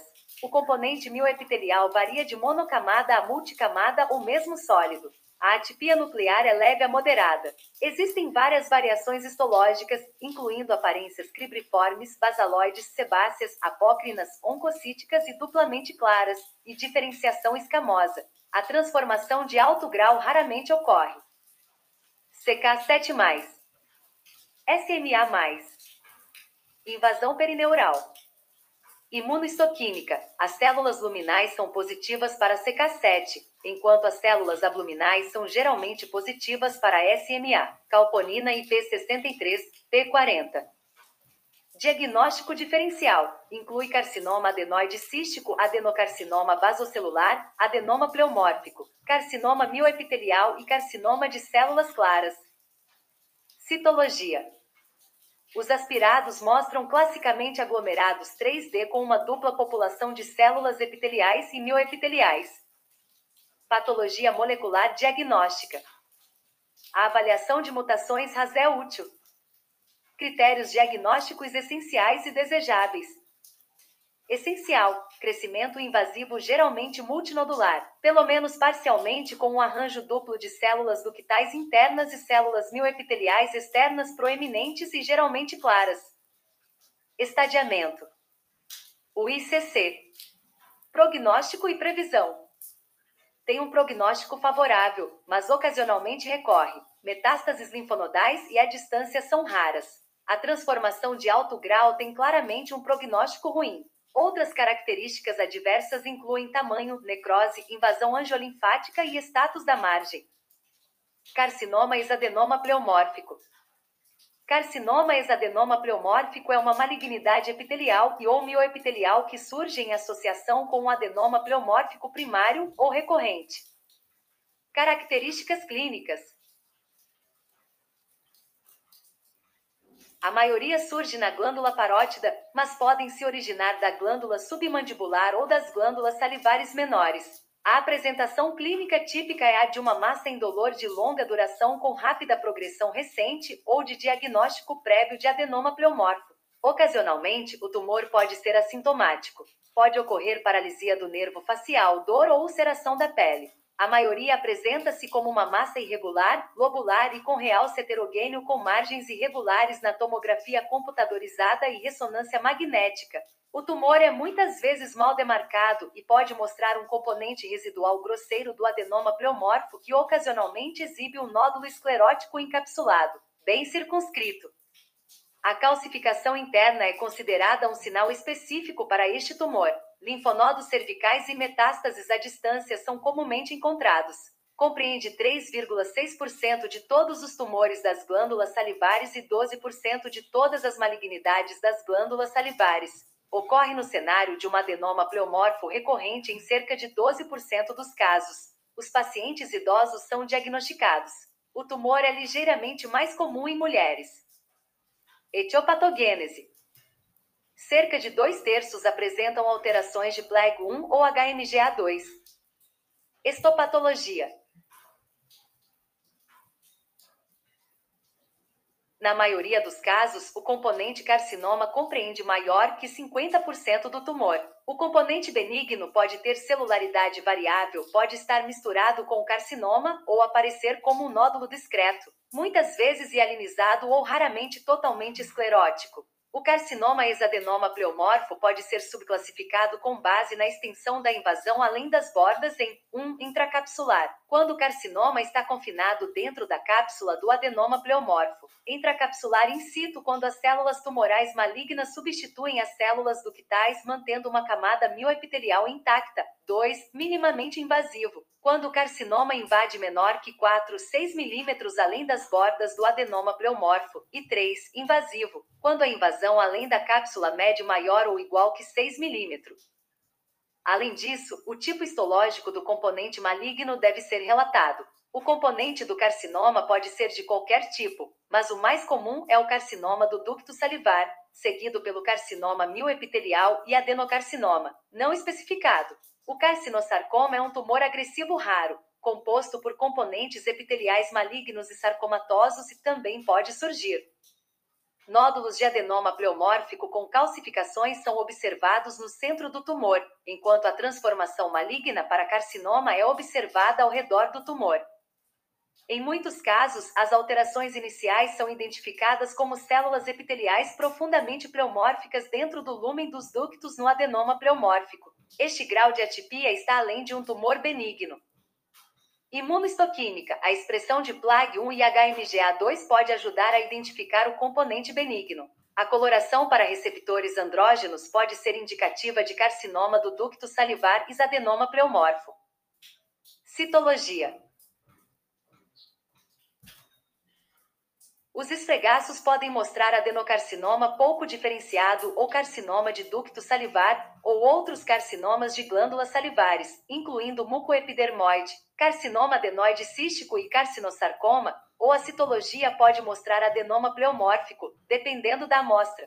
É incomum que ambos os componentes sejam identificados. E a necrose em um adenoma pleomórfico pode ser a única pista além da história prévia de uma massa de longa data ou biópsia prévia patologia molecular diagnóstica. Os rearranjos de PLAG1 ou HMGA2 por FISH servem como marcador. Critérios diagnósticos essenciais e desejáveis. Essencial: evidência de um adenoma pleomorfo pré-existente clínica ou histologicamente com carcinoma epitelial e ou mioepitelial. Estadiamento: o ICC. Prognóstico e previsão. A maioria dos tumores são agressivos, apresentando até 70% de recorrências locais e à distância. A sobrevida em 5 anos varia de 25% a 75%. Os invasivos têm piores resultados em comparação com a variante intracapsular e minimamente invasivo. Tamanho grande, 4 centímetros, múltiplos linfonodos positivos e metástases à distância aumentam o risco de mortalidade. Carcinosarcoma de glândulas salivares. O carcinosarcoma salivar é caracterizado pela combinação variável de componentes tumorais epiteliais malignos e sarcomatosos, que podem se desenvolver a partir de um adenoma pleomórfico pré-existente ou de novo. Características clínicas: A maioria dos casos de carcinosarcoma se manifesta em glândulas salivares maiores, parótida 70%, submandibular 19%, enquanto as ocorrências em glândulas menores são raras. Os carcinosarcomas são tipicamente tumores de crescimento rápido, grandes e infiltrativos. Frequentemente apresenta-se com necrose e hemorragia. O nódulo menor, muitas vezes esclerótico, pode representar um AP pré-existente. A idade média na apresentação adulto, variação, 14 a 87 anos. Nenhuma predominância de sexo foi mostrada. Etiopatogênese. Aproximadamente metade dos casos desenvolve-se a partir de um adenoma pleomorfo pré-existente. Por outro lado, foi demonstrado que alguns carcinosarcomas surgem de novo. Poucos casos ocorreram após radioterapia. Estopatologia. O componente carcinomatoso é mais comumente um carcinoma de células escamosas ou adenocarcinoma, enquanto o componente sarcomatoso mais comum é um condrosarcoma os componentes sarcomatosos frequentemente dominam. Aproximadamente metade dos tumores mostram um adenoma pleomorfo pré-existente, muitas vezes esclerótico, geralmente com o componente intracapsular carcinomatoso, raramente sarcomatoso. Há componentes carcinomatosos indiferenciados e escamosos. B. Componentes sarcomatosos osteoides e condroides. O tumor é composto por componentes adenocarcinomatosos de alto grau e sarcomatosos de alto grau. Citologia: Fragmentos de tecido irregulares dispersos de grandes células epiteliais com citoplasma abundante. Grandes núcleos pleomórficos hipercromáticos e nucleolos proeminentes estão presentes juntamente com células gigantes ocasionais e células fusiformes mostrando núcleos atípicos em um fundo de necrose o componente epitelial pode apresentar características escamosas. Critérios diagnósticos essenciais e desejáveis. Essencial: tumor salivar combinado com componente epitelial e mesenquimal maligno. Excluir subtipos sarcomatoides de outras malignidades das glândulas salivares. Estadiamento: o ICC. Prognóstico e previsão. O prognóstico é ruim com alta frequência de recorrência local e disseminação linfática e hematogênica. A maior série mostrou mortalidade de 50% e sobrevida média de 3,6 anos. Carcinoma linfoepitelial. O carcinoma linfoepitelial é um carcinoma morfologicamente indiferenciado com um infiltrado proeminente de células linfoplasmocitárias não neoplásicas associado. Características clínicas: Surge principalmente na glândula parótida, laringe e nas cavidades nasocinusais. Os pacientes apresentam uma massa de duração variável, dor e achados nervosos são raros. A linfadenopatia cervical é observada em alguns casos. A maioria dos pacientes mostra evidência de infecção pelo vírus Epstein-Barr, ou seja, anticorpos Zika para o antígeno do capsídeo viral, ocasionalmente precedendo a apresentação real do tumor. Exames de imagem podem mostrar uma lesão de tecido mole homogênea, realçada, com formato lobulado e margens relativamente bem definidas. No entanto, até 50% podem ser heterogêneos, particularmente aqueles que têm metástase para linfonodos intra ou extraglandular. Em alguns grupos étnicos, inuites chineses do sul, japoneses, africanos do norte e mongóis, a prevalência varia bastante entre 3,6 a 92% dos tumores malignos. Em regiões não endêmicas, representa apenas 0,3 a 0,7% das malignidades. Ampla faixa etária é afetada com pico em adultos maduros. Pacientes não endêmicos tendem a ser uma década mais velhos. Nenhuma predileção por sexo é notada. Etiopatogênese. O EBV é o principal fator etiológico, mais proeminente em populações endêmicas. A infecção pelo vírus da imunodeficiência humana confere risco aumentado. Alguns casos surgem no contexto de cialadenite linfoepitelial. Estopatologia. As características histológicas são essencialmente idênticas ao carcinoma nasofaríngeo não queratinizado, ou seja, ninhos de grandes células anaplásicas de carcinoma dentro de um estroma linfóide. A variante morfológica basaloide foi descrita, mostrando um estroma esclerótico, tecido linfóide limitado e cordão angulado ou ninhos seringoma-like. O parênquima adjacente frequentemente mostra uma cialadenite linfoepitelial. A proporção de quase 1 para 1 de células epiteliais neoplásicas para células linfóides pode dificultar a identificação dos elementos neoplásicos. Células gigantes tumorais multinucleadas isoladas são observadas. As células neoplásicas estão dispostas em um sincício, mostrando núcleos grandes e redondos com nucleolos proeminentes e clareamento da cromatina nuclear. Glândula salivar adjacente ao lado de um infiltrado ao redor de ilhas de células epiteliais neoplásicas em um estroma linfóide de fundo. Diagnóstico diferencial: deve ser diferenciado de metástase proveniente da nasofaringe. Citologia: Esfregaços celulares mostram fragmentos de tecido sincicial de células epiteliais indiferenciadas marcadamente atípicas e células fusiformes com núcleos vesiculares, de alto grau e nucleolos proeminentes em um fundo linfoplasmocitário, que pode obscurecer amplamente o componente epitelial juntamente com necrose. As características levantam um diagnóstico diferencial de carcinoma mucoepidermoide de alto grau e carcinoma linfoepitelial nasocinusal e carcinoma nasofaríngeo, não queratinizante. Patologia molecular diagnóstica. A hibridização in situ para o RNA de Epstein-Barr é fundamental para estabelecer o status de EBV. Critérios diagnósticos essenciais e desejáveis. Essencial: Morfologia indiferenciada com estroma linfóide, exclusão de outros tumores com proliferação linfóide associada, exclusão de metástase. Desejável, positividade EBV. Estadiamento. O ICC. Prognóstico e previsão. A sobrevivência de 5 anos é de aproximadamente 80%. A metástase linfonodal está presente 17% e as metástases distantes são incomuns, 6%. Em áreas endêmicas aumenta a taxa de metástases à distância. Este último é um fator prognóstico-chave. Carcinoma de glândula salivar sem outra especificação nos entidades emergentes representa um espectro heterogêneo de carcinomas formando estruturas epiteliais, ductais ou glandulares, representando um diagnóstico de exclusão de entidades de carcinoma de glândula salivar definidas de outra forma. Apresenta os subtipos adenocarcinoma oncocítico e adenocarcinoma do tipo intestinal. Características clínicas: Metade surge na glândula parótida e demais em glândulas menores, mais frequentemente no palato duro, mucosa bucal e lábios. Pacientes com tumores de glândulas maiores geralmente se apresentam com massas solitárias assintomáticas ou massas císticas. Ocasionalmente, eles podem ser dolorosos. Tumores no palato frequentemente ulceram e podem erodir estruturas ósseas. Devido à identificação morfogenética repetida de novos tipos de adenocarcinoma salivar, o adenocarcinoma nos representa apenas 5 a 10% dos carcinomas de glândulas salivares. A idade média no diagnóstico é de 58 anos, com ampla faixa etária, extremamente rara em crianças. Etiopatogênese é desconhecida.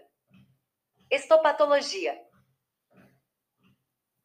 Os tumores exibem uma ampla gama de proliferação ductal ou glandular com ou sem componente cístico ou necrose. Há uma variedade arquitetônica de padrões de crescimento, incluindo pequenos ninhos ou cordões confluentes, grandes ilhas e muitas vezes estroma densamente celular associado. As células tumorais podem ser cuboidais, colunares, poligonais claras, mucinosas, oncocitoides ou plasmocitoides. Estruturas ductais e glandulares são predominantes em tumores de baixo e intermediário grau, mas menos frequentes em tumores de alto grau. Adjacente a um carcinoma intraductal tipo ducto intercalado, esquerda, há um tumor francamente infiltrativo, direita, composto por glândulas irregulares e micropapilas. Tumor constituído por ninhos sólidos pontuados por ductos, revestidos por núcleos redondos monótonos. Diagnóstico por exclusão. Este tumor da glândula submandibular é altamente invasivo com estroma desmoplásico e disseminação perineural. O tumor cresce como cordões e ductos revestidos por células pleomórficas com alta taxa mitótica. A necrose é identificada. Focos de hialinização levantam a possibilidade de um adenoma pleomórfico prévio, mas nenhum elemento benigno óbvio foi identificado e nenhuma fusão foi encontrada por sequenciamento de RNA. O tumor não possui morfologia apócrina e foi negativo para receptor de andrógeno, não mostrado. Foi considerado como adenocarcinoma de alto grau, sem outra especificação, um diagnóstico de exclusão. A prova de um componente intraductal suporta a origem salivar. Subtipos estes incluem oncocítico e tipo intestinal, que pode ser positivo para CK20-CDX2. A imunohistoquímica é útil para distinguir adenocarcinoma, nos de carcinoma de células acinares, NR4A3, DOG1, tumores com composição mioepitelial de células basais calponina, CK5-6, P63 e adenocarcinoma metastático. Diagnóstico diferencial para o diagnóstico de adenocarcinoma nos outros tipos de carcinoma primário devem ser excluídos, incluindo carcinoma de ducto salivar, carcinoma mucoepidermoide, adenocarcinoma polimorfo e transformação de alto grau de outros tipos de carcinoma salivar. Tumores com diferenciação mucinosa significativa podem ser melhor considerados como adenocarcinoma mucinoso. Citologia Esfregaços mostram adenocarcinoma com núcleos geralmente de alto grau em um fundo necrótico e não apresentam características de outros carcinomas de glândulas salivares, resultando em um diagnóstico diferencial de metástases de cólon e pulmão. Os tipos oncocíticos e intestinais são reconhecidos.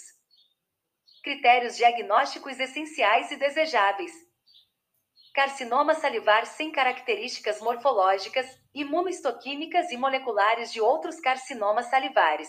A exclusão de metástase é obrigatória. Estadiamento. O ICC. Prognóstico e previsão. O prognóstico é influenciado pela localização, grau histológico e estágio clínico. Adenocarcinoma de alto grau nos é uma malignidade agressiva. A sobrevivência do adenocarcinoma com um componente cístico significativo é mais favorável e tipo intestinal tem comportamento agressivo. Conclusão: